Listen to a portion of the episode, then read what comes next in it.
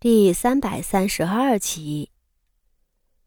芝兰堂西侧的寝室里，新打造了四个鸡翅木的八宝柜子，里头堆满了一年四季的衣裳，都是徐家送来的绫罗绸缎，寻了京城中有名的天香楼缝制的。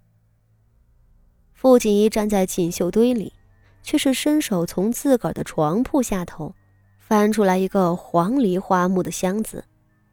打开了，从中挑出两件素淡的夹袄。花招默不作声，上前为他更衣。傅锦仪褪下身上的浮光锦襦裙，手腕上和脖子上配饰也都摘了，迅速的换上一件赭色马面裙，并一件不起眼的灰鼠皮夹袄，再将头顶的刘海密密麻麻的放下来。花招左右打量两眼，似乎并不满意，又从装进台下头的匣子里取出两样灰粉来，给傅锦仪脸颊上铺了一层，使得那张精致白皙的面孔迅速变得暗淡无光。如此看上去，傅锦仪便从一个光鲜体面的县主，成了傅家随处可见的粗使丫鬟。他迅速拾掇完，道：“不知前头如何了？韩香和荣姑娘他们，应是预备好了吧？”花招沉思片刻，县主真的要去？傅锦衣叹了一口气道：“唉，今日事关希儿的性命，我又如何能安坐？快走吧，可别耽搁了。”花招也不好再劝，护着傅锦仪一路从角门离开，往前院而去。府中热闹非凡，而男人多的地方总是会出乱子。前院里喝醉酒划拳的，被人扶着四处赌酒的不计其数，那溜须拍马之辈更是一圈一圈的敬酒。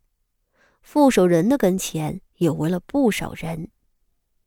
傅锦仪迅速从墙根底下跑过去，终于跑到了跑马场。跑马场上，自然有不少少爷们在骑马比试，四处尘土飞扬。在那边，傅锦仪指着最远处的假山道：“那里正是各家少爷们玩闹的地方。男孩子和女孩不同。”出来应酬是要为日后入仕做准备的，谁都希望多结交一些高门大户的少爷。如果不出所料，傅德明此时一定是被众人攀附的焦点，傅家其余的几位少爷们也肯定被人围着。傅锦仪携花招小跑着前去，因着人多，服侍的丫鬟们也不少。两人低眉敛目上前，一抬眼，瞧见了傅德明正领着一众小少爷爬上假山捡刚射中的鸟儿，山底下还有几个孩子生了火烤鸟。长辈们不拘束，他们玩起来也没个理法。此时正巧有个别家的少爷在假山上不慎脚滑，慌乱之下扯折了傅德明的衣裳。傅德明一惊之下，回头竟一把将对方推搡在地上，怒道：“你个不长眼的东西，小姨的衣裳是你能扯的吗？”那倒霉的孩子是副手人下属家里的少爷，自家父亲官位也不高，瞧着傅德明生气，是半分也不敢反抗，忙作揖告饶。傅德明却还不罢休。冷哼道：“哼，你给我滚下去！别让小爷我再瞧见你。”眼瞧着傅德明如此暴躁，后头跟着的少爷们、底下的丫鬟们都有些傻眼。话说这傅家的小霸王倒是名不虚传，只是这傅德明实在是无理的过分了吧？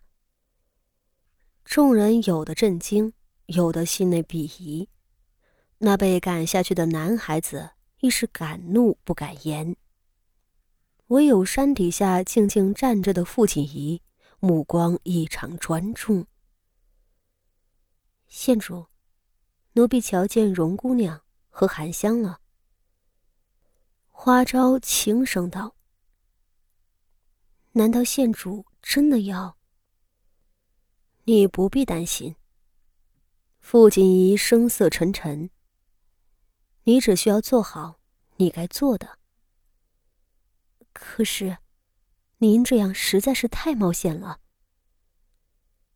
花招其实从一开始就不赞同傅锦仪的做法，别说是他，那韩香身为傅德熙最贴身的人，更是被傅锦仪的主意吓得半死。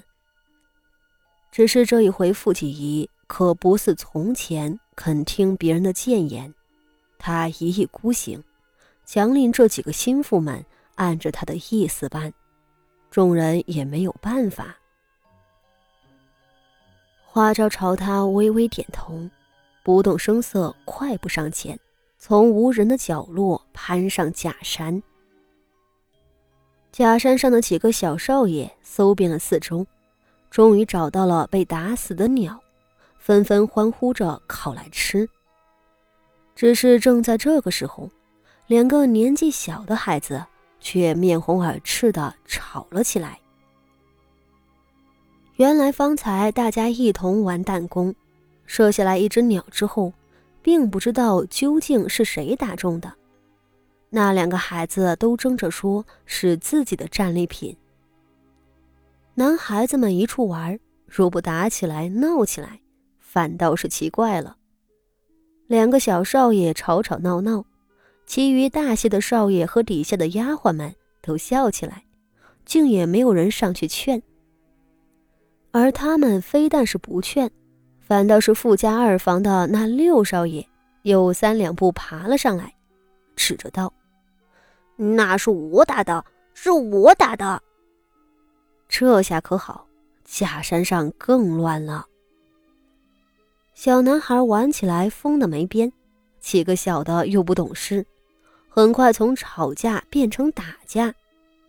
眼看几位小少爷厮打起来，下头的人才急了，纷纷喊道：“哎，要打下来打，上头可不是闹的地方，万一摔了可怎么好？”